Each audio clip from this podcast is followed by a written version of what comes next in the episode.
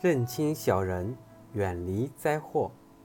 原文：近水知鱼性，近山识鸟音。一涨一退山溪水，一反一复小人心。运去金成铁，时来铁似金。读书须用意，一字值千金。译文：住在水边，能掌握不同鱼儿的习性；住在山旁，能认识到各种鸟儿的声音。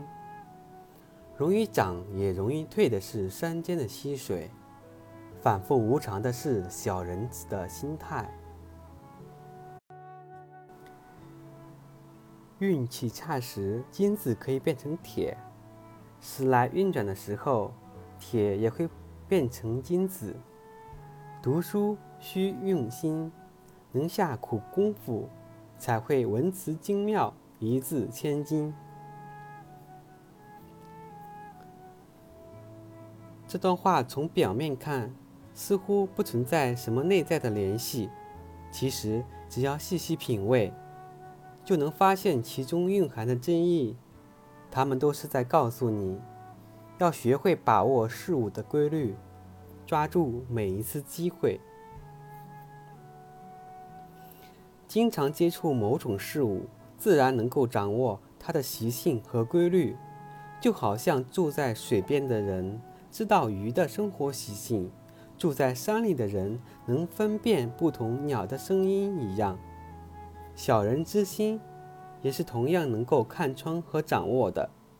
因为小人的心里像溪水一样，一涨一退，反反复复；而君子必然是言必行，行必果的。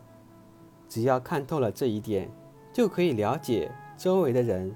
哪一个是伪君子真小人？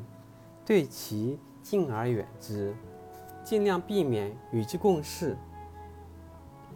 成就事业同样需要依商慧眼，在机遇来临时要懂得把握。